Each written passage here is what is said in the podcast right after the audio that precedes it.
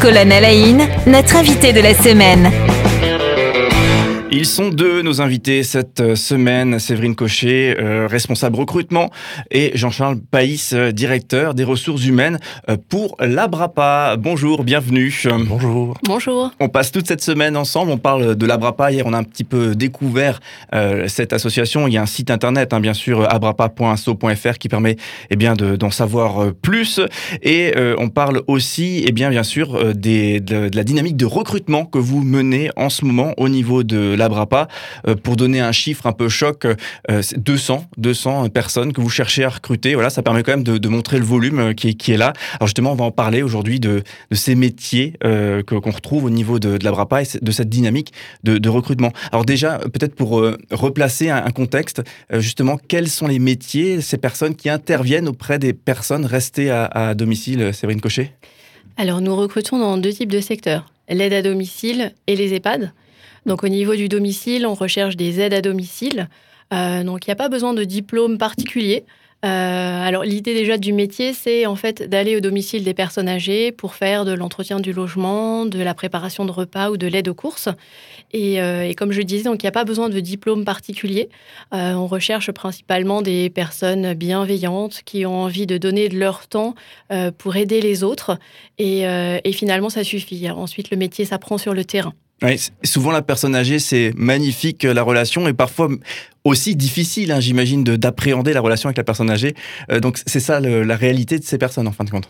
Oui, tout à fait. Elles sont au domicile des personnes et, euh, elles interviennent pour les aider. Néanmoins, alors oui, l'approche n'est pas forcément toujours simple avec les personnes âgées et peut faire peur de prime abord, euh, mais il faut savoir que les aides à domicile, lorsqu'elles prennent leur poste à la BRAPA, on les accompagne. Donc en fait, elles ont euh, une marraine.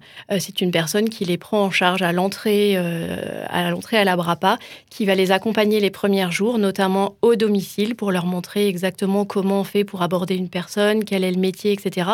Et cette personne va rester leur référente tout au long de leur parcours à la Brapa, avec des relations privilégiées, le numéro de téléphone pro pour justement pouvoir appeler en cas de question, de difficulté ou de, ou de, ou de peur, pourquoi pas. Ok. Est-ce que c'est euh, quelque chose qui pourrait se développer à l'avenir? Pour ceux qui ne connaissent pas trop ce, secteur Les personnes âgées encouragées à, rester à domicile avec une aide qui vient à domicile Ou est-ce qu'effectivement euh, la maison de retraite, c'est en développement beaucoup plus fort?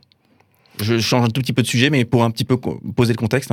Alors, finalement, on va avoir l'appréciation de euh, deux parcours différents. Euh, le domicile finalement va convenir aux personnes qui sont euh, en perte d'autonomie et finalement on va travailler euh, le maintien des facultés d'autonomie, les facultés cognitives au sein du domicile. Par contre, euh, la structure, elle va répondre à un besoin de prise en charge très particulier, soit parce que la perte d'autonomie est déjà très avancée, soit dans le cadre de pathologies, on va dire, connexes au vieillissement. Ça peut être les maladies type Alzheimer euh, et autres, où là, finalement, euh, la structure va venir sécuriser la personne âgée. Donc finalement, Effectivement, en fonction des profils, on va avoir des parcours assez différents et qui ne sont pas antinomiques. On peut finalement avoir une partie euh, de, de, son, de son parcours euh, dans le troisième âge qui finalement va être euh, au domicile, avec la mise en place de services d'aide, voire de soins à domicile. Et ensuite, lorsque la perte d'autonomie sera trop importante, la personne finalement ira dans une structure adaptée à ses besoins. Donc complémentarité en fin de compte Tout à fait. entre accompagnement à domicile et, EHPAD. Et voilà, c'est complètement complémentaire. il peut y avoir finalement des parcours extrêmement cadré et finalement assez, euh, assez souple entre ces, ces différentes euh, enfin, modes de prise en, charge des personnes âgées. Et faut pas voir finalement l'EHPAD comme euh, la solution finale. Au contraire, on a des structures aujourd'hui qui sont extrêmement chaleureuses, extrêmement adaptées à la prise en charge d'un degré d'autonomie finalement qui est un petit peu moins important que ce qu'on pourrait trouver au domicile. Oui, merci beaucoup pour cette précision. Alors justement, j'en reviens au domicile. Euh, différents corps de métier, je ne sais pas si c'est le bon mot, hein, mais qui, interviennent auprès de la personne âgée ou fragilisée, restée à domicile.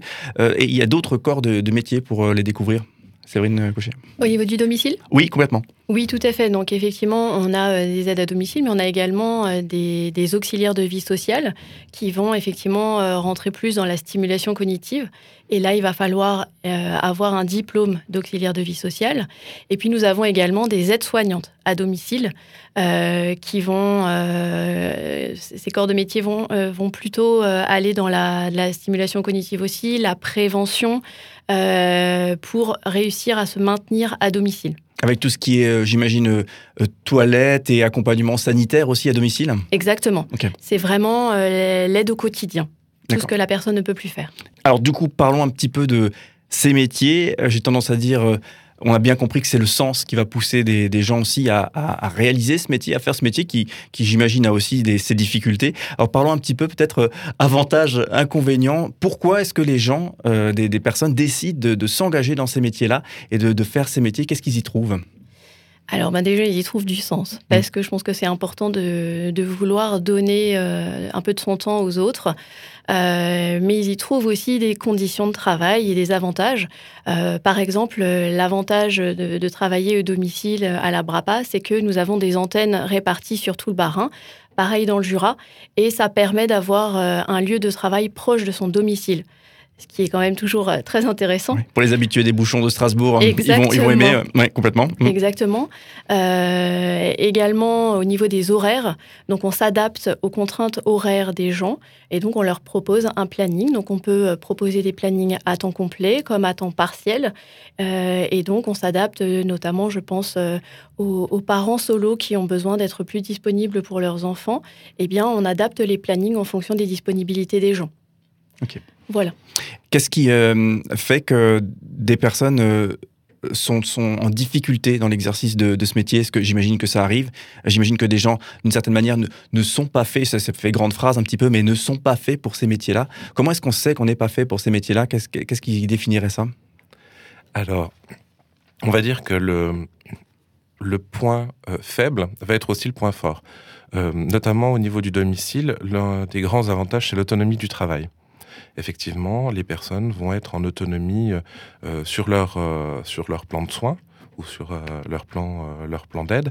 Euh, par contre, effectivement, l'autonomie euh, peut avoir finalement contrepartie aussi euh, le sentiment d'être isolé. Euh, et c'est là où finalement, au sein de la BRAPA, on a mis en place le système de marrainage euh, pour pouvoir accompagner les prises de poste, pour pouvoir donner un référent métier euh, aux personnes qui, euh, qui intègrent notre association et qui découvrent ces métiers-là. Donc, on va dire le, c'est euh, toute la pluralité des, situations qu'on va rencontrer qui vont euh, potentiellement mettre en difficulté les personnes. Aujourd'hui, au domicile, vous allez trouver euh, une pluralité euh, de situations, des gens euh, extrêmement autonomes euh, auprès desquels on va finalement simplement faire de, l'entretien du cadre de vie, comme des personnes atteintes de pathologies plus, plus importantes, où là, il faudra un niveau de connaissance et de formation plus élevé pour les prendre en charge correctement.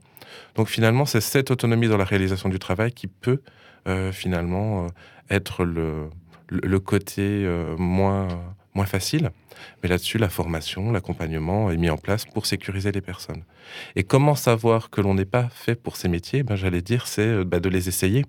Euh, Aujourd'hui, finalement, c'est l'un des métiers euh, qui reste encore accessible. Euh, c'est un métier, enfin, ce sont des métiers qui sont accessibles pour les demandeurs d'emploi, parce que on peut accéder à ces métiers sans formation initiale. Donc, la BRAPA va venir accompagner le parcours de formation tout au long du parcours professionnel. Ça correspond aux parents solos qui ont besoin finalement d'un métier avec des horaires euh, relativement souples pour continuer à avoir une vie euh, euh, familiale avec ses, ses aléas de planification. Donc aujourd'hui, il faut tester pour savoir si on est fait pour Ok.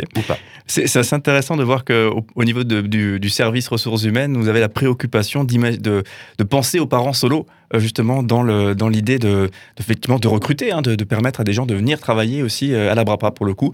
Euh, ça, ça fonctionne comme ça, effectivement, vous imaginez un petit peu différents types de, de personnes susceptibles, de, catégories de personnes, je ne sais pas si c'est le bon mot, susceptibles de, venir travailler et vous essayez peut-être de trouver les, les solutions qui leur permettront de venir?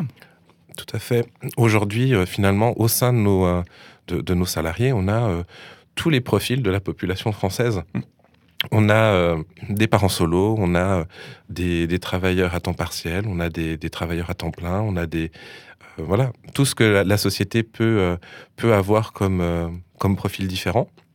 Et donc au service ressources humaines, ça fait partie de notre travail de pouvoir finalement proposer ben, des contrats, des missions à tous ces profils. Parce qu'aujourd'hui, comme vous, euh, comme vous l'avez rappelé, on, a 200 euh, offres à pourvoir. Et donc, euh, aujourd'hui, toutes les forces vitales sont, sont, sont explorées. À la bonne heure. Alors, en tout cas, si vous voulez découvrir ces offres, on le rappelle, hein, il y a le site internet abrapa.asso.fr. Euh, vous allez dans l'onglet Nous rejoindre. Je l'ai fait moi-même et effectivement, on découvre euh, le. Je n'ai pas postulé, hein, mais euh, voilà, la tentation était là.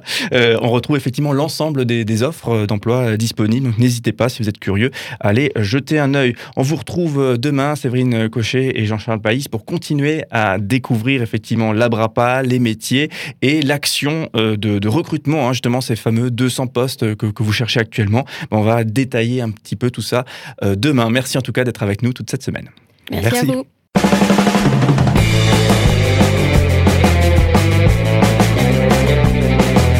Cinq colonnes à la notre invité de la semaine.